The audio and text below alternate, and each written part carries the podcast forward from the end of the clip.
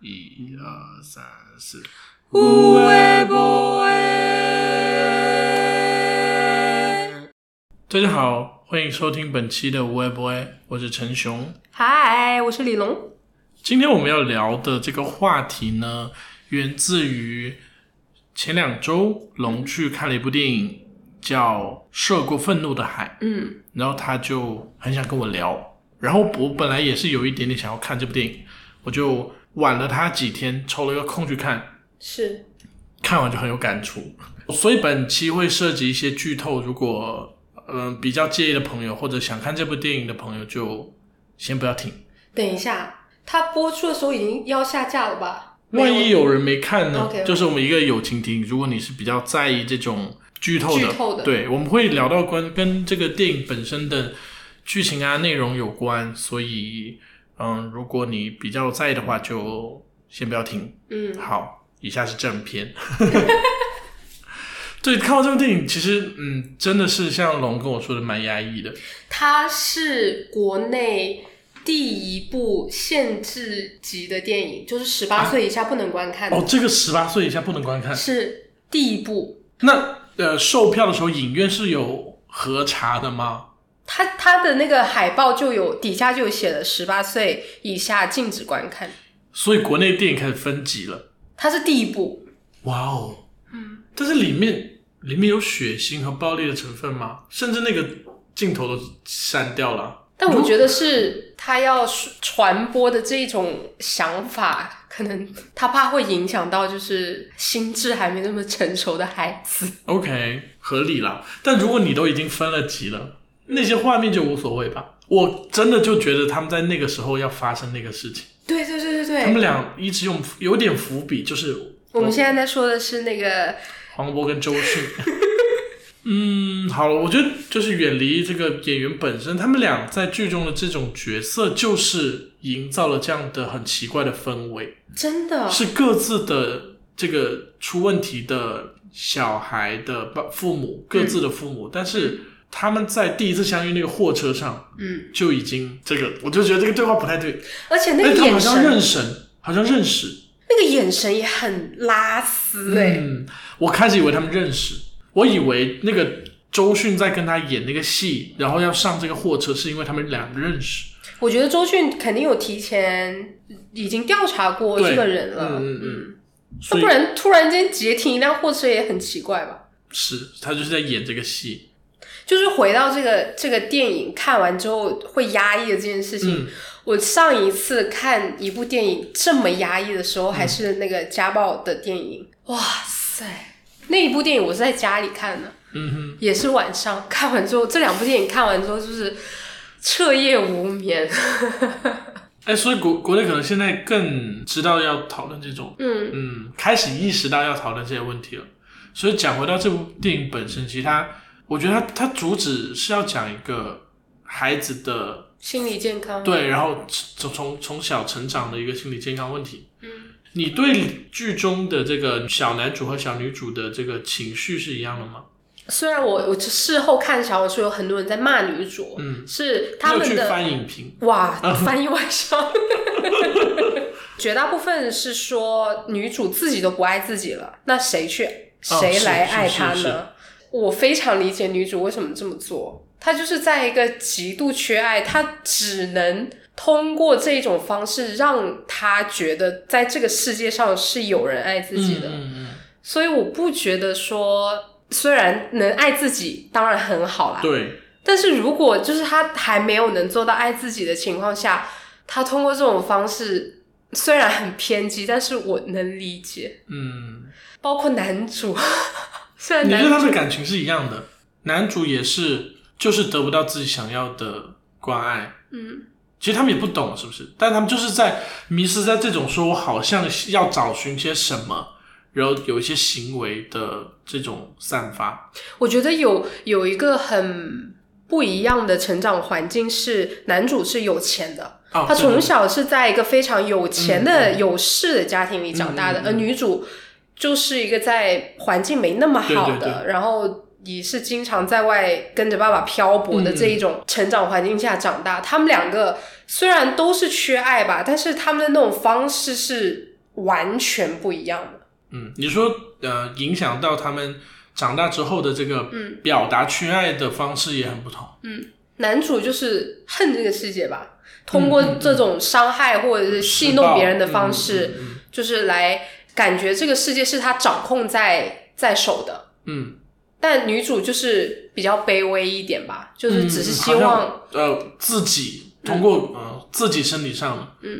只是想要一个小小的，哪怕是一个人、嗯一件事情，能让他感觉到爱，他都觉得值了。但男主，嗯嗯我感觉是他想要的更多的人的爱吧，或者是更多人的关注吧。嗯嗯，那是哎，啊我我觉得这样一讲嗯，是感觉他的这两个嗯主角在同样的关爱的大的这个背景下，他们体现的不同就在这里，从是从他们家庭的背景到他表达这种行为的方式，嗯，体现的不同。真的很不一样。对我看完电影之后，我对这个这个小女孩有一种很可惜的感觉，就是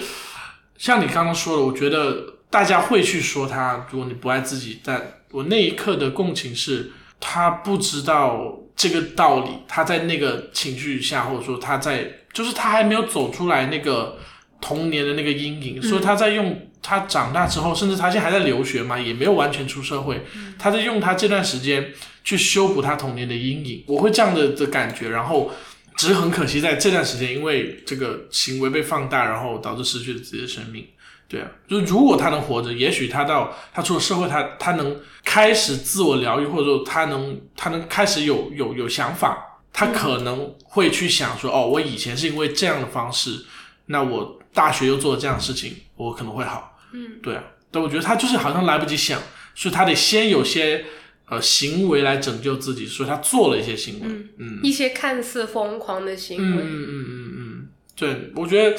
很难说你要指责他说你不爱自己，别人怎么会爱你？就是他不懂得能对爱啊自己啊、呃他怎么那一刻觉得说他是不懂，所以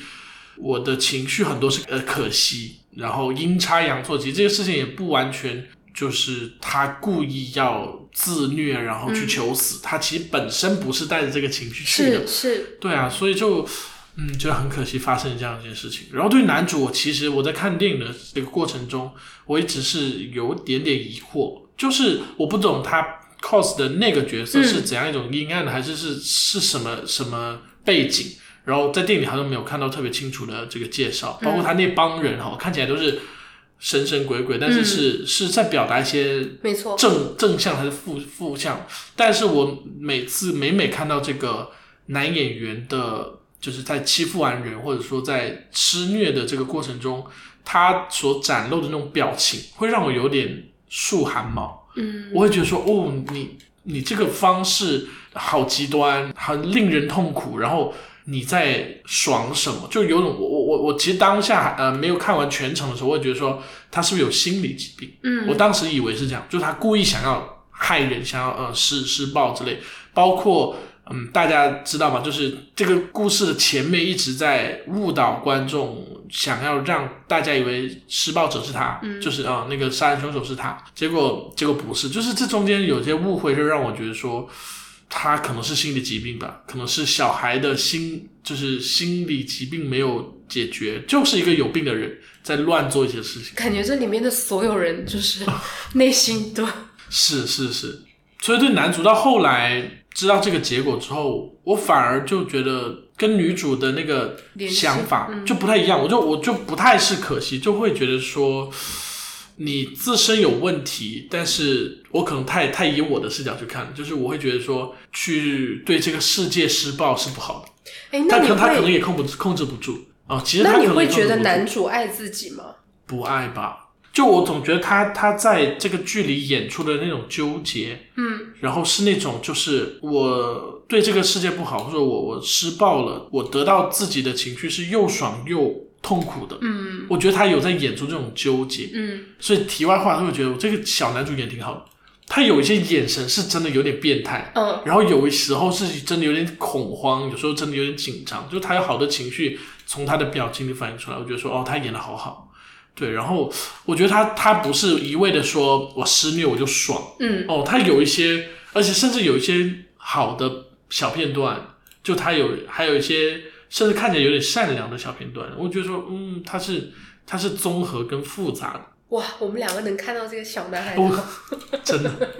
多少人在骂那个小男孩，你知道吗？ 真的，嗯，比骂女小女孩还惨嘛。当然啊，因为他施暴哦啊， ，OK，OK 就像可是就最像后你刚他刚也不是说，他，就像你刚刚说施暴就是对别人造成伤害哦的，就是一件不好的事情。 OK OK，大家很自然会讨厌这种人。嗯嗯，OK，聊到刚刚那个爱自己的话题，嗯我突然间就觉得，我们小的时候，嗯，也没有人告诉我们要爱自己啊，嗯嗯就这件事情，它怎么就自然而然的就形成了呢？我的脑子在想这个问题，其实好像不用问，它本身就存在。不是，就是好多人在寻找答案。嗯其实很多人还是，即使他出了社会，他也没有真的爱自己。我其实身边没有太多的例子说，真的有把自己照顾的特别特别好的多的，嗯，就大多多少少其实是会弥补童年的一些阴影或者一些问题。就是我感觉，嗯，在性格里头，大家会会有一些体现，就是我童年没有完成的，或者是被落下的、被被丢弃的，然后我要在嗯我长大的过程中，我自我去修复。但我觉得好的是，大部分人有自我修复的意识，他知道，嗯，我我好像我要做这件事情，他不会通过太极端的方式，可能就是就像电影演的，其实太极端的人，其实往往很难在社会上就是很好的生存。是嗯，他要不肯定是做了很极端的事情，要不就是对做了对自己的不好的事情。对，包括电影里面的那个黄渤演的那个角色，大家都说他不爱女儿嘛，嗯，可以理解为黄黄渤就是爱自己多过爱这个女儿吗？因为有非常非常多人说，包括电影里面都有人说，你根本就不爱嗯嗯，这个女儿，嗯嗯嗯你就是把它视为一个物体，它就是你的东西，嗯你并没有把它当做是你的亲生女儿这样去对待。但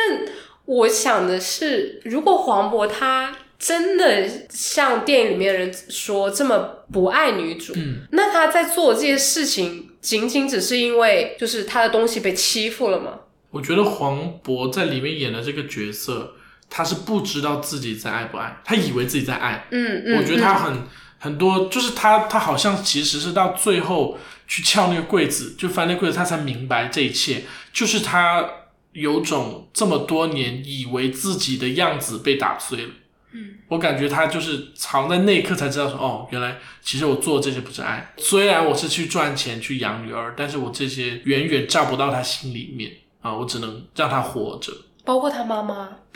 他妈妈虽然表现的好像嗯很着急，很嗯没错，嗯很爱这个女儿，但是你细品他妈妈做了什么吗？电影有讲吗？没有，那、女儿最后在衣柜的时间里面也没有打给妈妈吧，对，本来就是从小跟爸爸长大嘛。只能自己去假装自己能消化这些事情。嗯，哎，反而其实我这句话让我想回来说，妈妈的这个角色反映的是那种社会公俗里面大家认为比较正确的人，就是嗯女儿已经没了，我要做这些这些来显得我很爱或者我很尊重她或者怎么样。但其实在，在以前你是找不到她的，是或者说你就是，如果你以前就是虽然你们离婚了，但她也是你小孩，如果你有一些是关爱或者一些定时的这种沟通之类的，那他不会到那个时候他也不想你。虽然他是那时候是不想找人，但是他完全好像没有在女儿的这个联系列表里面。是对啊，对啊，对啊，有这种感觉。所以可能电影想要表现的是这个，他尽力在表现就是呃，妈妈在骂爸爸说你不是人，然后你。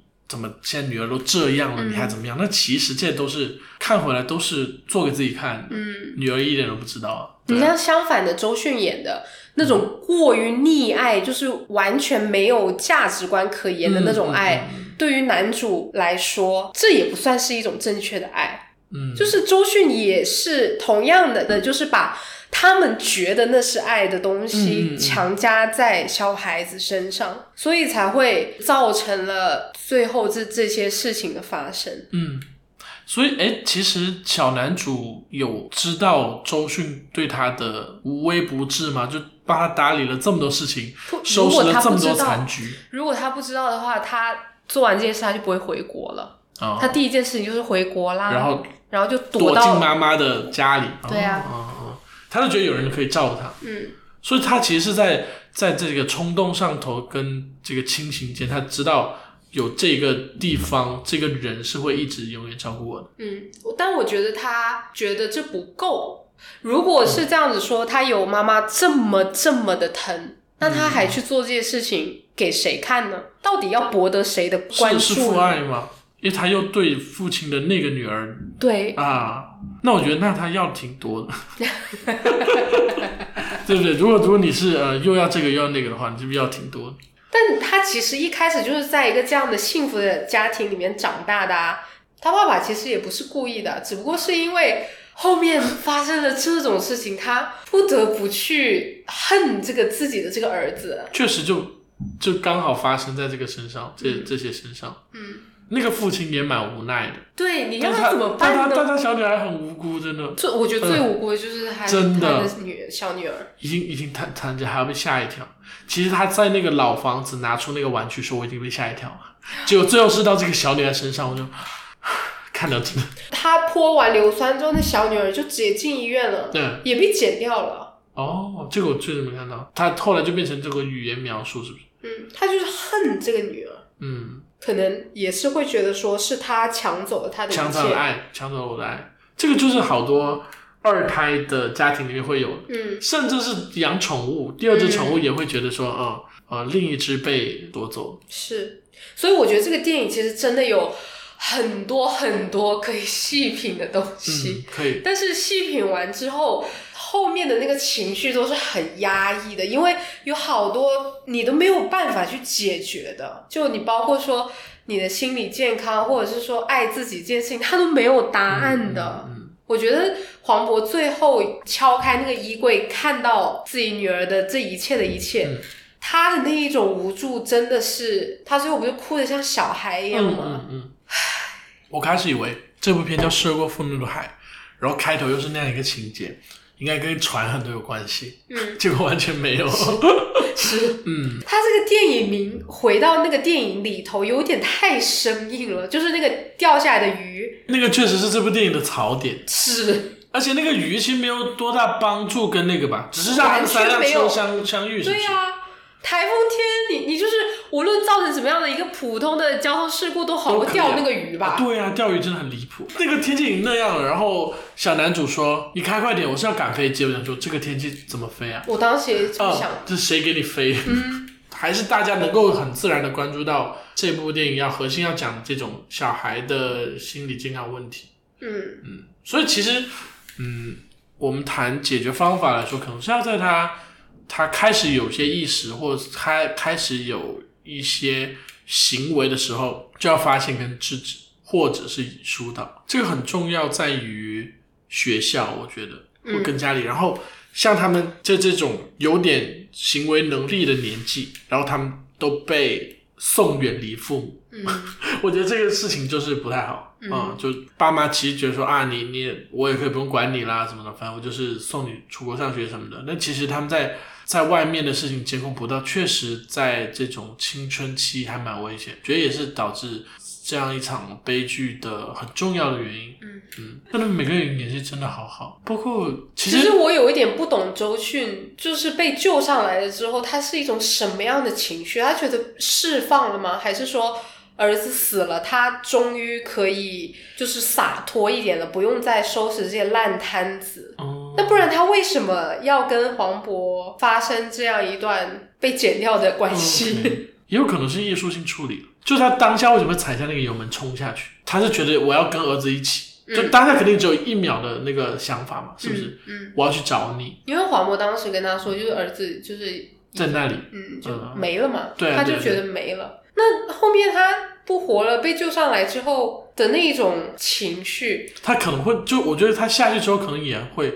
后悔，懊悔，嗯，可能觉得说，嗯，反正人也没了，我我何必又把自己腻在这种这个环境下结束呢？感觉人也会激发一种本能，就觉得嗯。嗯，然后我觉得这种本能会导致他产生这种补偿性的情绪，但这个被拯救，我觉得确实也可以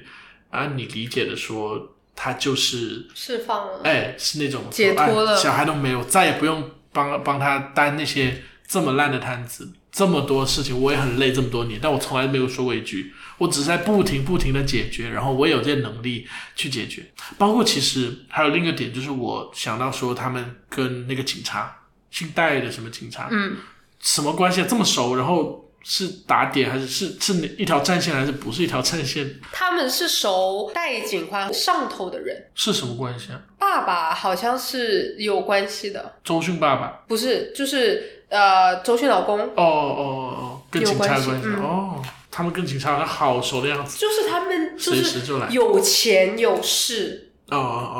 哦，是是是，可以展示的这一点。嗯，两个完全不同的生长环嗯境造就了这两个小孩的一生。然后这相同的命运，其实我觉得女主虽然这样子讲是是对这个生命很不负责啊，但是她当下结束了自己的生命，对于她来说也是一种解脱吧。我之前在小红书看过一个文章，就是呃一个重度抑郁症的患者，然后跟妈妈说不想活了，妈妈跟给她的回答是，呃，如果真的太辛苦了，或者是实在是过不下去了，那咱就不过了，就是。哦，妈妈选择支持这个女儿，嗯，我觉得这这这个一妈妈单好纯伟大。真的单纯从这一句话，我都能感受到一股能量，就是能注入到患者的心里。嗯嗯，就是你没有必要要强撑着好，或者嗯是没必要要求自己就是一定要好。这个这两个小孩真的是， 谁去让他们爱爱自己？毕竟电影是一种处理嘛，它在这个片头，本故事纯属虚构。是，那里面有很多关系都很都很错综复杂。嗯，包括它的色调，整个都是暗暗的，一直都是暗暗的，直到那个阳光是亮的，就那个衣柜打开的阳光是亮的，嗯是暖色的。嗯，我还有一 OK 个很跳脱的点，就是说他们在京都还是哪里读大学嘛？京都大学，京都大我觉学得哇，好美那里。 我在看的时候就好美啊。 宿舍也很酷，说到宿舍，他他对那个宿舍同学的那个煮了他的鳖，嗯，哎呦，我这看得我真的难受啊！最难受的嗯是，他把那个带刀片的那个汉堡给了那个流浪汉，哎呦，好难受，这是我最这难。些这些小东西真的都好难受。嗯，然后更巧妙是女主只看到了他给给汉堡，嗯，哇，这个这这个小细节非常好，他当时为什么不阻止他呢？或者是他就是他也害怕了，所以他选择我逃觉得走。他是害怕，他当下也不知道，就是我是一个需也是需要拯救的人，突然有一个病人找我来医，我好像也没办法医。他当下也是在床上，然后离得好远，然后就是赶紧逃跑，然后留下女生自己在那里。哎，如果你之后谈恋爱遇到了一个没有那么爱自己的一个小孩，我好难想象 哦，小孩吗？我会呃比较真实，但可能会比较自私的想，我会觉得我感觉我救不了他。嗯，如果他能够想要看看我这种这么无所谓乐天的态度的话，就只能他主动来看。嗯，那我硬要他看，他其实是就是有种被迫学习，他可能也不是很乐意接受。所以我觉得，如果他有主动被我影响，那我我会觉得我救了一个人，会很开心。但是我我其实没有很有信心说我能不能完成这样一个过程。那在能完成这个过程之前，我会觉得说，我俩可能会因为本身气场正向气场和负向气场不是太匹配的，所以我可能很难跟他凑在一起。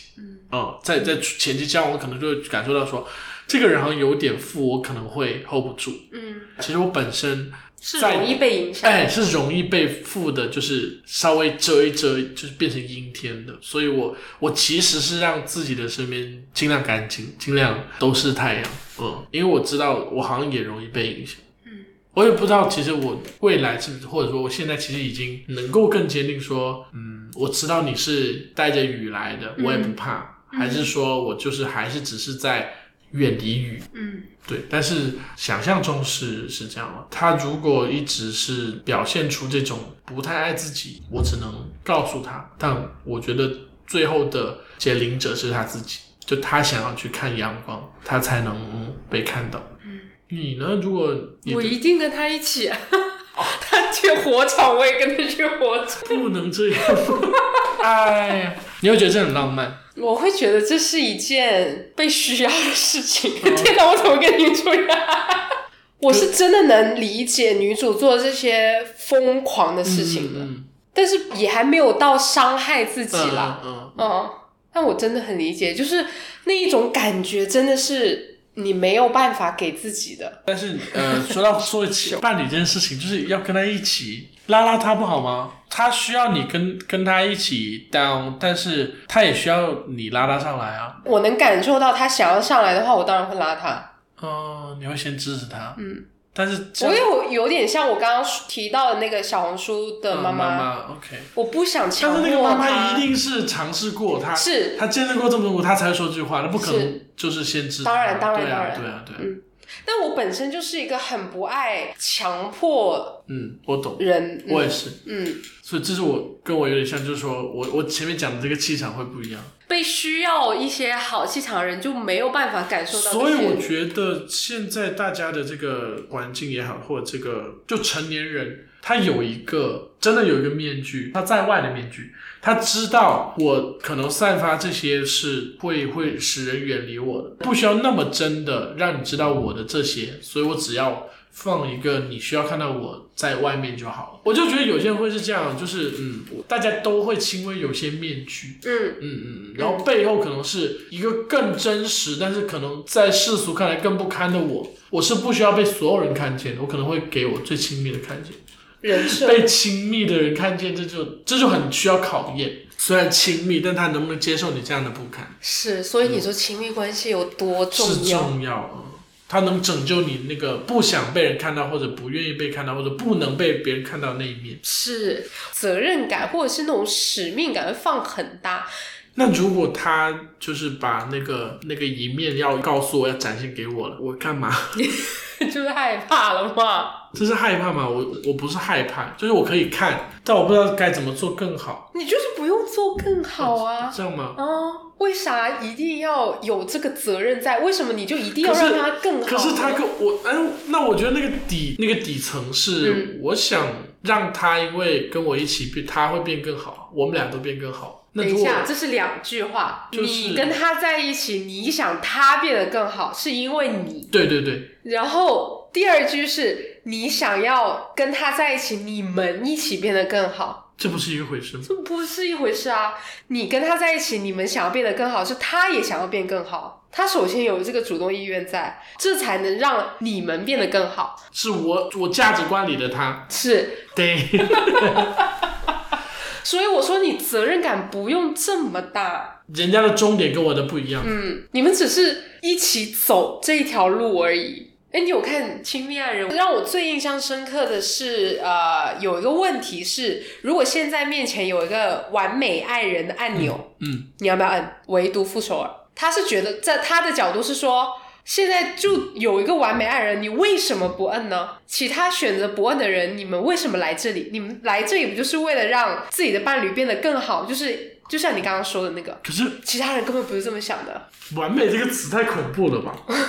就是你心里的完美爱人，你心里的那个的想象出来的另一半的样子，哦现在就有一个按，钮，那为什么要呢那按钮摁了就不是那个人啦，就是你想象中的那个人而已。哦。如果是刚好的话，那老刘就是你心目中的那个人啦。但我我按的原因是因为他刚好是，嗯而不是说我按了之后他会变成不是他自己。嗯我不是这个出发点。嗯，我一开始也是这样的，因为被骂惨了。那我问你哦，关于养小孩这件事情，你有过想象或者压力吗？看完这部电影，我之前完全对于小孩这件事情是百分之百的拒绝，嗯但是我又看到很多就是这种亲身的这种连接，嗯哼，会让我觉得说，如果这个世界上有一个我的小孩，那我在这个世界上就会有一份牵挂。但同时，这个背后就会引出更大更大的责任，就是这个时候责任感就会被放得很大，你知道嗯吗？如果我教不好他，或者是他受到什么伤害，那么我就要承受就是双倍的痛苦。其实你没有那么坚定要做这件事情，对不对？嗯啊、就是如果没有这个 timing，也可以不做这件事情。嗯，这不是跟我找对象也有点像，就是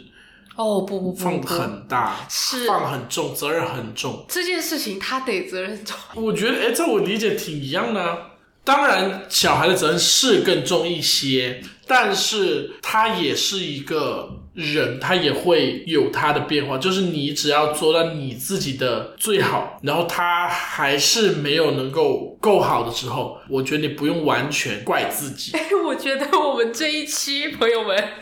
这一期是我们两个很难得有这种各自的观点，你知道吗？ 你在害怕生小孩而已，是吧？这是你在害怕，是但我不认为我害怕找对象。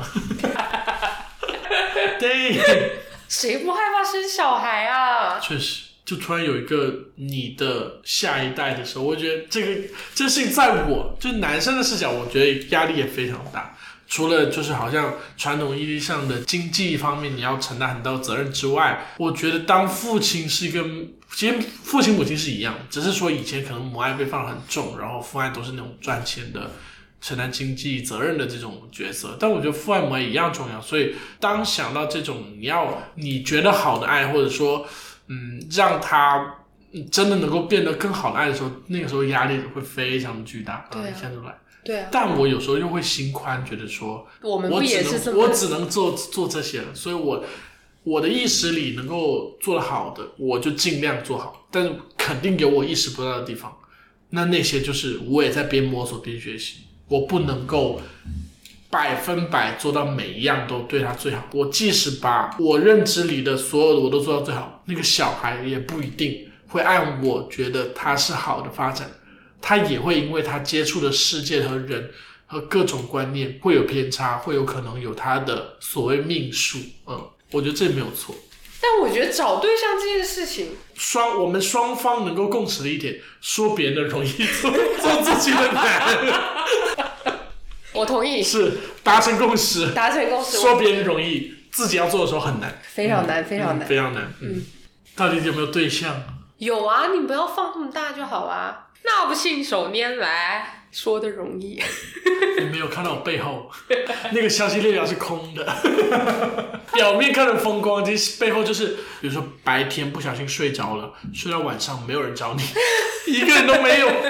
那个群里火辣火辣，全都不是跟我有关的。还有公众号信息，对，一堆，然后一堆那个奈雪又什么打折啦，哪里又怎么怎么啦，就没有我的消息。遇到自己喜欢这件事情人难，还是遇到喜欢你的人难？遇到我喜欢的男，嗯，所以是我的要求高，但我觉得是我是慢热，在感情观，我觉得我我虽然没有怎么谈，但我觉得我的感情观没有那么薄弱，哇哦，就我甚至有点 picky，所以有时候他们说我也挺对，就是也挺挑的，看着可怜，其实也挺挑的，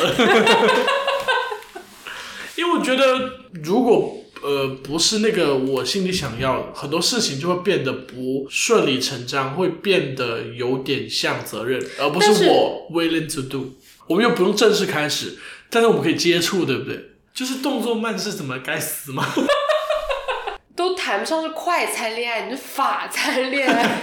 都都比法上还慢。 尊都，可能他是米其林恋爱，就是那种要预约好久，你比日本的餐厅还要难 约。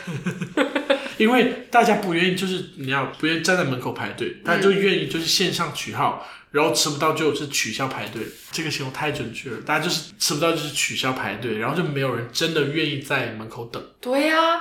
那我就既然知道没有人愿意等，你还是愿意当那一家餐厅，是不是我？还是愿意等那个愿意在门口等的人，就是因为他在门口就能看到他。我作为这个店，我能观察他，我能了解他，我能知道他等位的时候他在排队，他在玩手机，还是他在看书。那你可以先不用等人走近吗？就是他在门口排队就可以啊，不需要来我店里。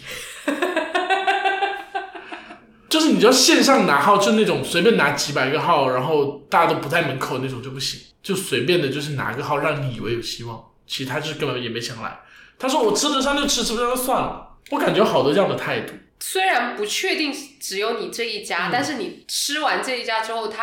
觉得这家还不错，那就会有回头客啊。 Hold on, hold on, hold on！现在是想到了一个维度吧。我这个店是真的可以随便来、随便进出，对不对？在你的语言里体系里面，我这个店是非常容易走进走出，对不对？今天打烊喽，今天客满，我们售罄，然后再拉闸，这个形容蛮有意思的。虽然是每个人都可进可出，但是你还是有那种你是那种受约制的餐厅，嗯嗯，你不是那一种随进随出。 这个度还是要在那儿，但是你的那个名单不能只有一一个人吧？ 再等一艘你永远等不到的船啊！也呃也没有顾客，就是没有在营业加餐厅，现在一直处于就是待业，但是你又想有人来，嗯，对吧？？哦，这是个矛盾点是但肯定会有的啦，这一点还是啊，我相信这个是会有的。不管就是时间，所以说很挑嘛，我又我又未营业，但又希望有个人就是进来说我要吃饭，对啊，嗯对啊，我在等一个就是坚定要在这里吃饭的人，然后说 OK，我现在去采购食材，我来，我们来开始营业吧。虽然 picky 吧，所以我就说他来吃饭之后那几顿也是一个考验过程。其实我会觉得就是在相互选择的过程，然后就这中间就会有，就像那个辩论比赛一样，他多一点少一点，然后选择中你否掉了。哎，我终于可以说，观众朋友们，观众朋友们，快给熊支支招啊！人都有弱点。不是，我们这个播客终于不是每期都是给龙支点招，总不能给你征婚 吧？但真的好多人给我介绍，要给我介绍，这种可以吗？介绍如果那个那个人想吃，他就来吃啊。我觉得大家也是抱着看客说，哎，在这好像有人排队，还是他没有营业，我看看就走。大部分也是这种，觉得我不吃也没无所谓。大家所以你就要做一点什么，让他们走进你的餐厅啊！现在生意这么不好做，总得要做点营销 吧？哇哦，这个这个比喻真的很妙，对啊呀、有道理哦。那我应该做什么广告呢？嗯，你既然都打算把这家餐厅就继续营业了，并且想要做好，那但我又是我又想要懒懒的营业，you know。没有这没有么这好的的事事情儿。可是爱情不是很好的事吗？ 又来辩论爱情不就是他愿意在你这家没就是看起来没有营业的餐厅停留，而不是过客，因为过客大把，每天都可以好多人来路过，但是愿意停留只有那个人，还是很 picky。你看，就还是在觉得要哎有那个人会在。 但我也懂啊，这个比喻的不好点就是店有点是顾客挑店，嗯，但其实我我挑顾客，我挑那些人给他们炒菜， 是 不好的人我就是未营业。是是，而且就算就算吃到了，老是点那两道菜也不行。 picky。哎，好难，好难，好难！因为我除了这家店，我还有别的店要顾啊。 我很忙的，OK。我不是每天待在这家店里，好吗？所以这家店有时候没有人也很正常。但大家听我们两个在这里讨论这件事情，是因为熊真的真的很久很久没有谈过恋爱了， 所以我们才会有这么强烈的争执。但是我尝过很多家餐厅，就是别你人的，做过尝试？我尝过很多餐厅。这个点是我听过好多人爱情故事，身边人的，包括就是真是写点评那种，就是要分析，并且就是参与度很高。这种不算了吧？超烦，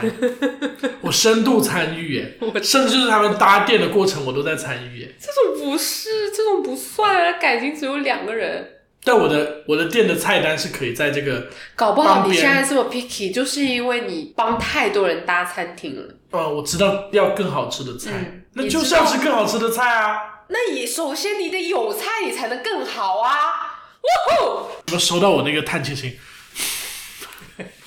这一期好难得是你在叹气 哦。哇哦！这个情绪来自于入冬，虽然深圳还是很热，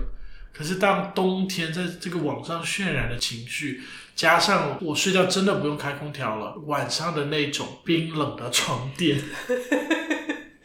真的很让人觉得说想营业， 非常我把“想营业”这一句放大大声，放到开头。 你会愿意跟他磨合吗？嗯，我不愿意改菜单，但是但有一些东前提西是不能变的，比如说招牌菜是不能变的，就类似这种。是，嗯 I will try。 ，OK，所以谁来 try？嗨，这边征集。举手。 Who wanna try? Who wanna try? 好，对不起，给大家带来一串这个这个开店脱口秀。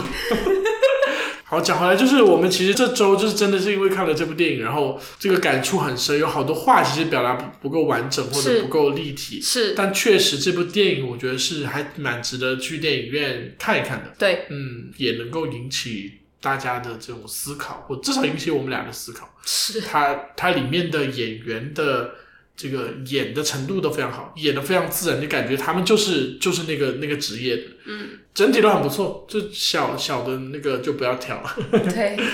一点小的瑕疵就不要挑。对啊，嗯，感谢大家听到这，因为我感觉我们是第一次讲一部不知道大家有没有看过的电影，是的，是然的，后嗯，听着前面可能会有些沉重，但如果你听到这，我希望你可以放去宽看心看，嗯，或者说，如果你你也是看完的，听到这儿，然后你有跟我们一样的感受，请让我们知 道，是啊、我我们很乐意看到这样的影评或者是这样的留言。然后最后一点就是，如果呃你想要尝尝饭店的话，也很欢迎。 进行一个私聊，进行一个私聊，嗯。哦，宝子们冲呀！ 好，那我们本期就分享到这啦，我们下期再见，下拜拜期，见，拜拜拜拜。